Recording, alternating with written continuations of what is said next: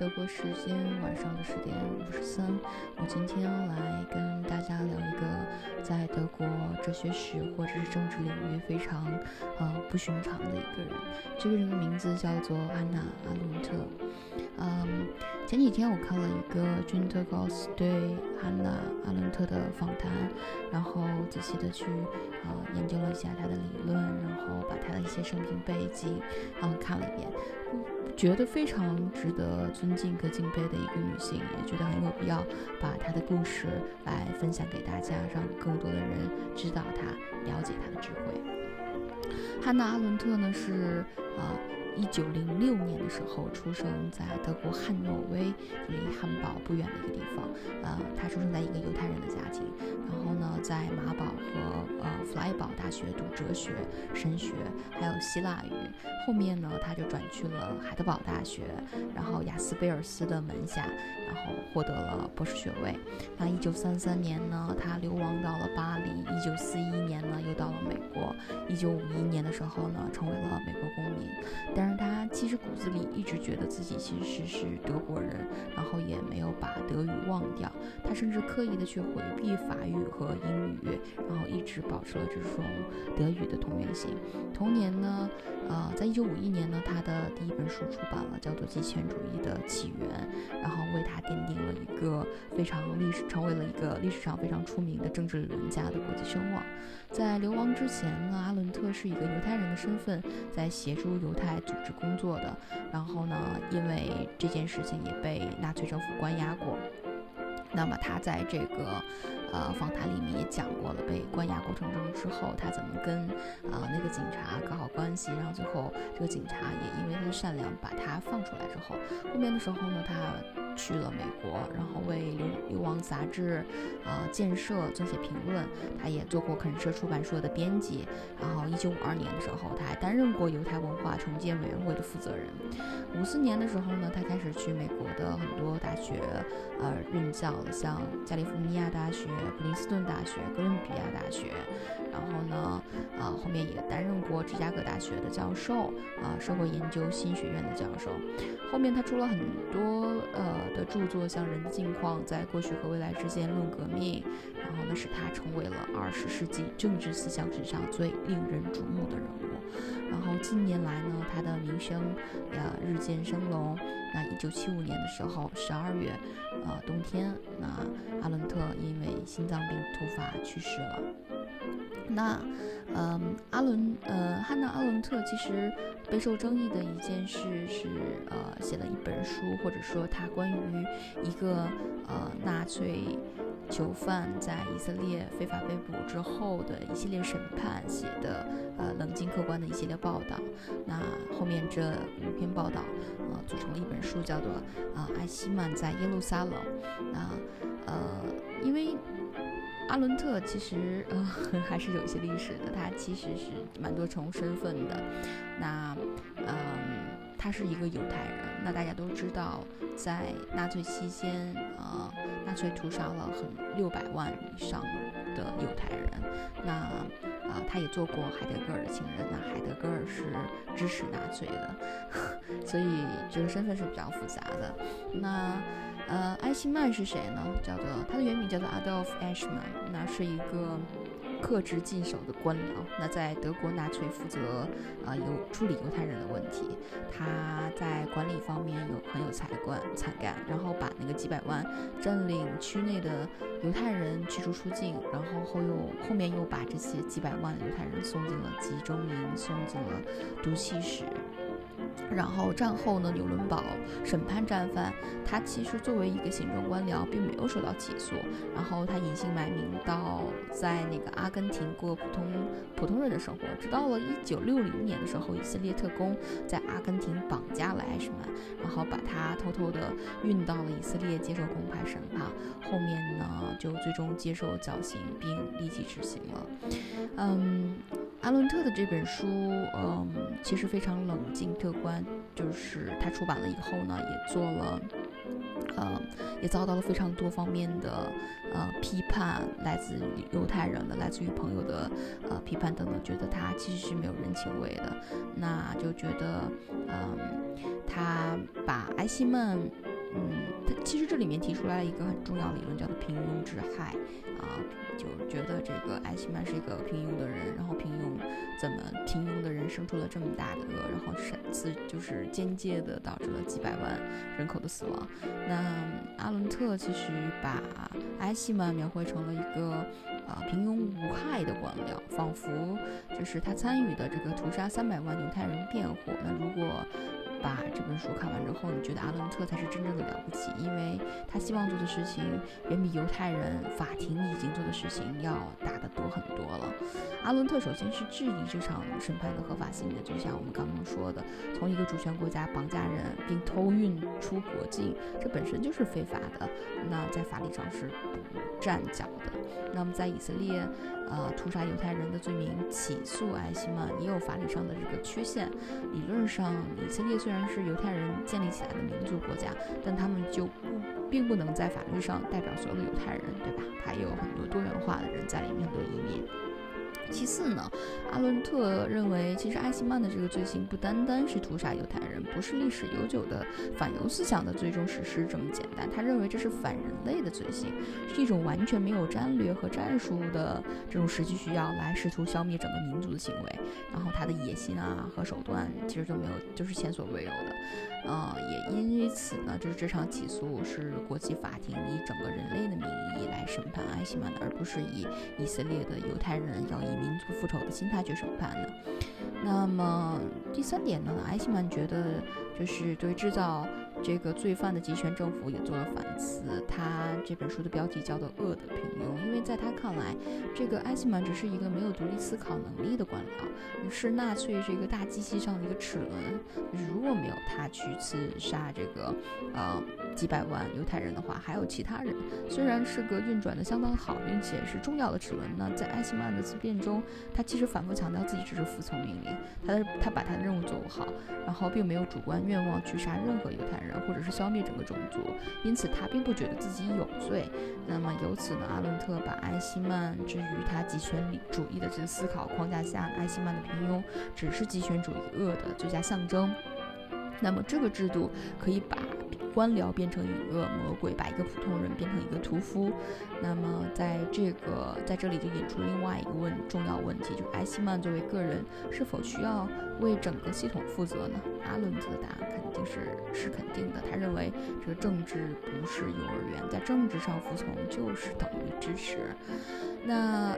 觉得给我呃思考最深的是他自他。阿伦他能够跳出来，他能从自己的种族和历史的束缚中摆脱出来，然后努力的从一个啊超越种族文化历史的人的这个角度去思考整个艾希曼在耶路撒冷中受审的这件事情。那有人曾经说过，其实真正的知识分子都是无国籍无民族的。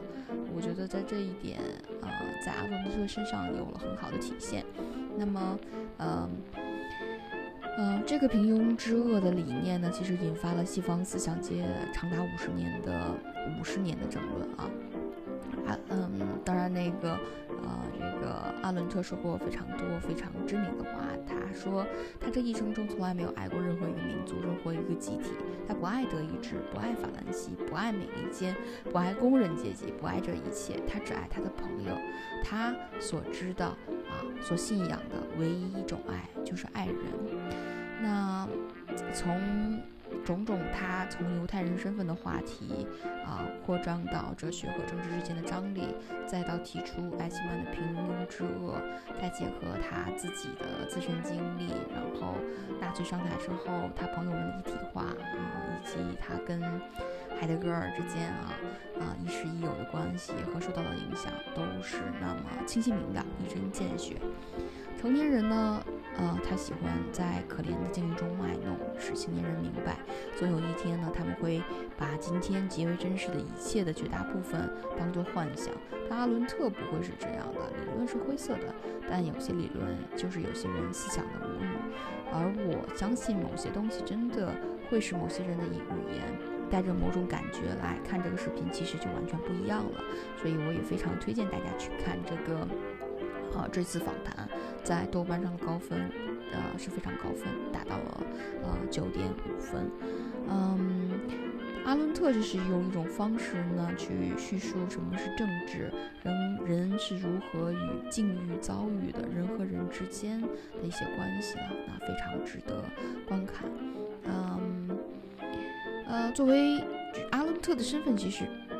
像我刚刚说的，他有。他是比较复杂，世界公民，他是犹太人。那作为犹太人，他经历了二战期间希特勒对这个犹太人的种族灭绝，然后逃亡之后呢，也积极的啊投身营救组织，帮助难民。这段经历呢，对于阿伦特啊日后重返学术圈，选择政治理论作为。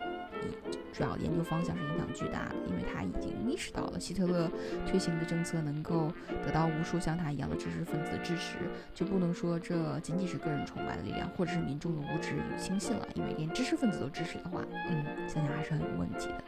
那他选他选择研究政治，其实就想知道。到底是什么给他的这个族人犹太人带来了灭顶之灾？那就像啊，美国第二任总统亚当斯说的：“我之所以必须学习军事与外交，是为了让我的孩子能啊能用呃能不学能学习哲学、数理和建筑，啊也是为了让他的孩子的孩子有机会学习美术、音乐与陶瓷。”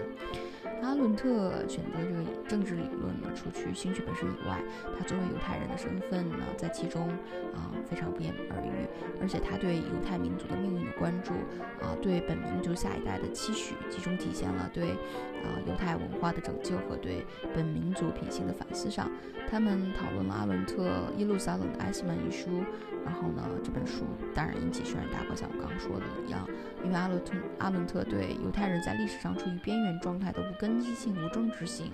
还有这个犹太组织的领导的消极做法，提出了直言不讳的批评。换句话说，他觉得犹太人自身被大屠杀也负有一定的责任。这是他作为一个犹太人非常冷静思考的一个部分，是其他犹太人可能不会接受的一点，也是他被批评最严重的一点了。那作为一个女性，还尤其是一个女性主义学者呢，她直言不讳，她。因为性别原因受到过不公正的呃待遇啊，甚至很多人凭她女性的身份就断言她不适合研究政治或者是哲学。虽然阿伦特没有抱怨，而且从理性的角度承认，由于性别特质造就的分工不同，但转换一下，他表述犹太身份所带来的意义的原话，同样适合呃个女性身份对她的意义呃。作为就是既然她作为一个女性被攻击，那么她就会作为女性去战斗。呃，在她这个呃一个犹太妇女的生活一书中，她详尽介绍了一个女作家是如何通过书写他人而完成自我梳理、自我觉醒和最终找到自己的过程。那么，在那本书的故事和阿伦特人生之间，其实存在着非常明确的重合之点。阿伦特呢，在这个故事的写作中，也获得了看待世界和他人的另外一种眼光和起点。那阿伦特在访谈中不断强调女性思索、反思、觉醒、行动、实现自己、超越性别。也正是因为她是一个女性的身份，走出了这条道路。最后一点呢，她是作为一个政治理论家，她啊。特意强调了这一点，跟这个身份跟哲学家不同，他不愿承认自己是一个哲学家或者是理论教授，因为一方面，因为哲学家不会中立的看待政党；另一方面呢，他强调自己具有行动本质。呃，他有一本书叫做《人的境遇》，然后德名呃德文版的名叫做《积极生活》。那阿伦特在这本书中就建立了自己的行动理论，强调人只有。啊，在与他人分享这个世界，共同拥有这个世界，并在这个世界中积极行动的时候，才能使人获得意义。这样的立场呢，被称之为翻转了。哲学，西方哲学几千年推崇的沉思的传统，这也就是阿伦特所说的与世界、与哲学分道扬镳啊。那流亡法国期间，阿伦特致力于救助这个犹太难民的举动，就是对他这个理论最好的注释。阿伦特呢，在结尾回答了他为什么会投入到公共领域的冒险行动，因为他只是想理解，嗯，一种理一种理解的欲求，对于，嗯。对于这种理解的欲求，他其实在十四岁的时候就有了。好了，那今天我就嗯把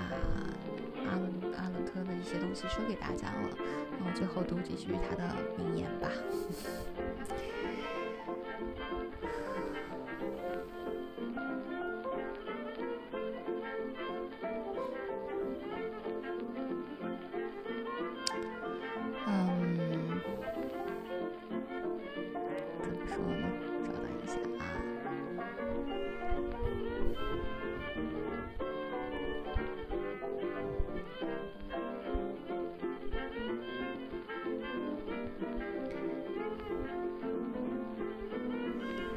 他说：“我要么就去读哲学，